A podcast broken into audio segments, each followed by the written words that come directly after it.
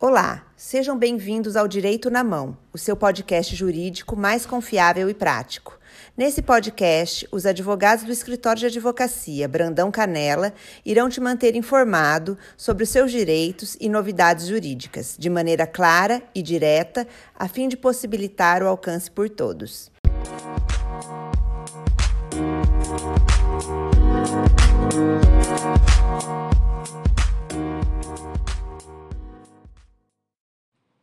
Olá, boa tarde. Aqui quem fala é Larissa Domingos Correia, advogada associada ao escritório Brandão Canela, e hoje vou tirar umas dúvidas que são rotineiras para muitos segurados. Afinal, como a sua aposentadoria é calculada e o que, que é levado em conta? Quando o assunto é aposentadoria, muitas dúvidas surgem na cabeça dos segurados quanto aos requisitos exigidos para a concessão do benefício, tais como o que é considerado, o que é o tal do cumprimento da carência, como que o benefício é calculado, o que realmente é uma aposentadoria integral e o que, que seria a tal da aplicação do fator previdenciário. Após perceber que essas são muitas das dúvidas levantadas pelos segurados, o presente possui o intuito de esclarecer alguns conceitos a respeito desses termos. De início, vale distinguir o benefício previdenciário do benefício assistencial. O benefício assistencial é aquele, aquele auxílio concedido aos idosos que não conseguiram se aposentar ou aos deficientes que não conseguem ter igualdade de condições no mercado de trabalho quando da oferta de um emprego e que possuem renda inferior a um quarto do salário mínimo, hoje em dia menos que 275 reais, por integrante do grupo familiar. Para a concessão desse benefício assistencial, é necessário, então, ser idoso, com idade igual ou superior a 65 anos, ou deficiente, que não conseguem prover a própria subsistência ou tê-la provida por sua família, e que se enquadrem no critério econômico. Nesse benefício assistencial, não é exigido o recolhimento previdenciário. Já para a concessão dos, das aposentadorias programáveis, outros são os requisitos que o segurado precisa implementar a depender da modalidade pretendida, né? Quais sejam tempo de contribuição, idade mínima, tempo mínimo de atividade especial e carência. Ainda que ocorrida recentemente a reforma da Previdência, em 13 de novembro de 2019, através da emenda constitucional 103 de 2019, de primeiro momento, vale discorrer um pouquinho acerca das espécies de benefícios existentes anteriormente, qual seja aposentadoria por idade, aposentadoria por tempo de contribuição e aposentadoria especial. A aposentadoria por idade exigiu o cumprimento da idade mínima, 60 anos para as mulheres e 65 anos para os homens, mais 15 anos de carência, ou seja, 15 anos de efetivo recolhimento de contribuições para o Instituto Nacional do Seguro Social, para o INSS.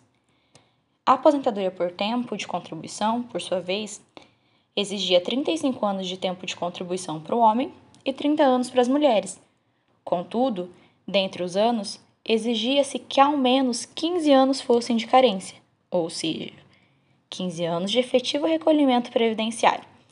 O restante do período, por exemplo, o restante dos 20 anos no caso do homem, poderiam ser alcançados mediante o reconhecimento de período rural trabalhado com a família, reconhecimento de algum período trabalhado em atividade especial, e convertido em tempo comum, é, averbação de tempo servido ao exército, etc.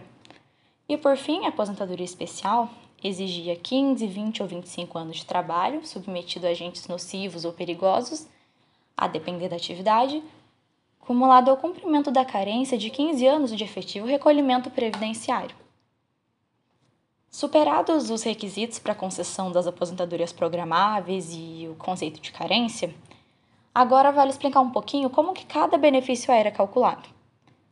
As aposentadorias programáveis, ou seja, aposentadoria por idade, por tempo especial, é, a partir da Lei 9876 de 99, passaram a ser calculadas com base na média salarial do segurado, compreendida entre os salários de contribuição realizados de julho de 94 ao mês antes da data da entrada do pedido do benefício, que a gente chama de DER, data da entrada do requerimento. Dentre essa média, geralmente, pois existem alguns casos em que o benefício é calculado de maneira diversa. Utilizam-se os 80% maiores salários e excluem-se os 20% menores. O resultado obtido denominamos de salário de benefício. Por isso, o benefício previdenciário de aposentadoria especial tende a ser mais positivo para os segurados, haja vista que ele é concedido exclusivamente com base no valor dessa referida média. Já a aposentadoria por tempo de contribuição, após ser calculada com base na média acima é, mencionada, possui a incidência do temido fator previdenciário, que, para surpresa de muitos, nem sempre é o vilão da história. O fator previdenciário, ele também foi uma novidade trazida pela Lei 9876 de 99, e consiste em uma fórmula calculada com base no tempo de contribuição, na idade e na expectativa de sobrevida do segurado na data do pedido da aposentadoria. A fórmula obtida incidiu sobre o salário de benefício encontrado, sobre aquela média dos 80% maiores salários. Muitos segurados confundem a aplicação do fator previdenciário com o fato, com o fato de a aposentadoria por tempo ser ou não integral. O benefício é concedido de maneira integral, no caso da aposentadoria por tempo, quando alcança o tempo mínimo de contribuição exigido, 35 anos para os homens, 30 para as mulheres, e de maneira proporcional quando o tempo é um pouquinho menor. Nesses casos, dizemos que o coeficiente do benefício foi proporcional ao tempo de contribuição computado.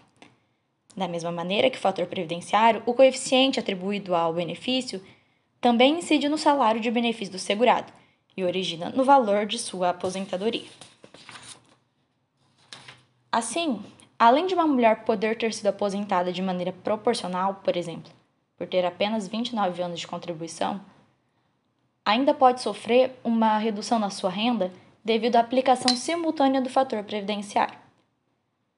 O benefício de aposentadoria por idade, ele também era calculado com base nas 80% maiores contribuições, Entretanto, o restante era um pouquinho diferente.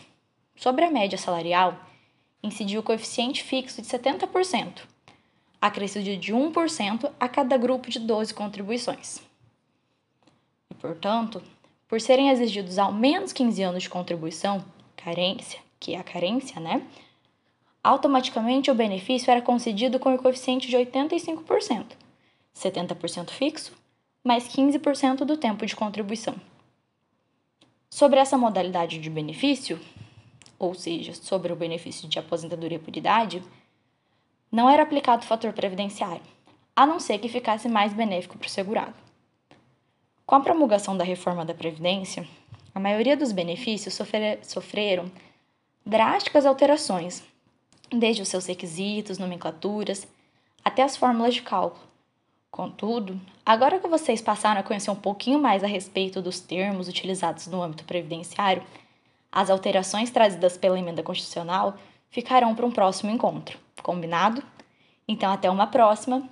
Tchau, até mais.